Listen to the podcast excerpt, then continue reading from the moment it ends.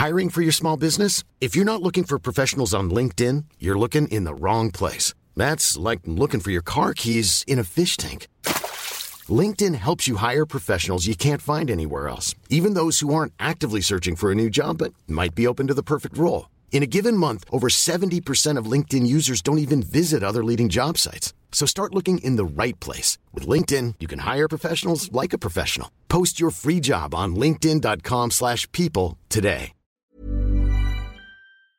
La Cámara de Diputados aprobó reformas a la Ley Federal del Trabajo, esto para avalar y regularizar el teletrabajo, lo que aquí se llama home office.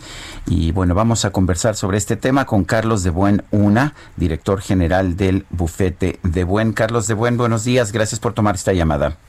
Encantado, Lupita, Sergio, buenos días. Hola, buenos Gracias, Carlos. Eh, hay toda una serie de, de, reformas sobre este teletrabajo. Quizás la atención se ha centrado sobre todo en el tema de que las empresas tienen la obligación de pagar el Internet y pagar también la electricidad de las personas que realicen teletrabajo. Cuéntanos qué opinas de esta legislación. Bueno, a ver, eh, eh, la, legislación es positiva y es necesaria en términos generales, diríamos, ¿no? Yo, yo siento que hay dos temas ahí bastante complicados de definir. Uno es que exige que sea el 40%, si mal no recuerdo, es el porcentaje que señalan para que se considere teletrabajo. No así cuando esporádicamente un trabajador realiza alguna función desde su casa o desde algún otro, otro lugar. Entonces, eh, lo primero sería eso, precisamente, si no reúne ese 40%, que no siempre es fácil de definir porque hay ocasiones, por ejemplo, ahora en la pandemia, pues que se levantan restricciones, se aflojan un poco, en fin, la gente puede volver a trabajar, no, se tiene que ir otra vez a su casa. No, no, no es eh, fácil, insisto, definir ese, ese, ese porcentaje.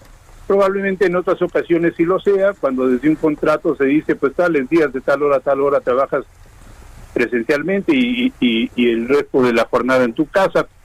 Bueno, ese, ese sería un tema. El otro es eh, que hay una cierta proporcionalidad también en ese pago de la energía eléctrica, de Internet o de lo que se requiera para poder conectarse, eh, eh, para realizar el teletrabajo. Y, y, además dice que el trabajador deberá notificar al patrón este, los costos respectivos. Yo no tendría la más mínima idea de cómo dividir el gasto normal de luz de mi casa, de energía eléctrica, eh, de lo que utilizo en mi teletrabajo. Y lo mismo en cuanto al Internet, eh, salvo que tuviera dos cuentas separadas, lo cual sería obviamente duplicar también el gasto, ¿no? Entonces, ahí hay, temas eh, complicados y, no sé cómo se van a, resolver, no lo resuelve la, la, iniciativa y, y, me cuesta trabajo, más allá de un acuerdo, que pueda haber entre el patrón y el trabajador y que se y que seguramente lo habrá en los casos, además obligatoriamente lo habrá cuando hay contrato colectivo de trabajo, es decir, cuando hay sindicato en la empresa, eh, pues ahí se establecerán las reglas, ¿no? Eh, Pero hay empresas Perdón. Eh, eh, no, eh, te, quería preguntar, Carlos, sobre esta modalidad. no sé qué, qué opines. no hay apoyo para los empleadores y esto en un momento tan delicado como el que estamos atravesando por la crisis económica y aparte la pandemia, pues pareciera que lo que vamos a, tener es una pérdida de empleos porque dentro de las obligaciones especiales es instalar el mantenimiento de los equipos para el, trabajo como cómputos y, y a mí me llama la atención dice sillas ergonómicas, impresoras, en fin, eh, me parece a mí una barbaridad, ¿no? Y, hay otro tema, eh, según la legislación fiscal, tengo entendido, eh, una empresa no puede deducir de impuestos los, los pagos que haga de electricidad o de internet, pues en, en otras sedes de trabajo, ¿no?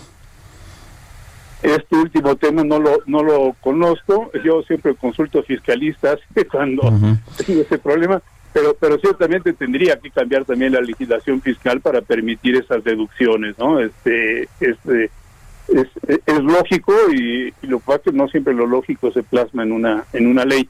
Pero definitivamente si es un gasto natural de la empresa pues tendrían que poderlo de, eh, deducir no, yo, yo el, tema es que eh, es difícil pronosticar si esto va a, a, deducir trabajos o no. Yo no lo creo, en primer lugar, porque la tecnología va hacia allá. Y, y luego el empujón que en ese sentido nos ha dado la pandemia, eh, pues nos ha mostrado que hay ahorros muy importantes tanto para la empresa como para el trabajador en, el teletrabajo. Iba a comentar hace rato, por ejemplo, hay, muchas empresas que por contrato colectivo dan apoyo de transporte. Bueno, ahí hay un ahorro. Y si no dan apoyo, entonces el ahorro es del trabajador. Y si el trabajador eh, deja de pagar transporte en una proporción, digamos, y a cambio de eso paga energía eléctrica, pues no parece mal negocio. No tengo ni idea que sea más caro, pero supongo que el transporte es mucho más caro que lo que pueda gastar de energía eléctrica por mantener prendida una computadora y quizás una una, una impresora y, y, el internet que muy probablemente de todas maneras utiliza, utiliza el trabajador, utiliza su familia, ¿no? Eh, esos son los temas, digamos que la solución fácil sería, fácil entre comillas, sería negociar, negociar con los trabajadores, negociar con los con los sindicatos, pero si no hay una negociación, pues va a ser bastante bastante complicado fijar los criterios en cuanto a lo que tendría que pagar el, el patrón. Pero a la larga, esto se puede convertir en ganar-ganar. Es decir, eh, me parece que hay muchos más ahorros de los costos adicionales. Bueno, pues entonces eh, es una es una reforma que tiene que tiene eh, bueno pues positivos y negativos. Carlos de Buen, una director general del bufete de Buen, gracias por esta conversación. muchas gracias a usted, Lupita Sergio, muy buen día. Gracias, Carlos, buenos días.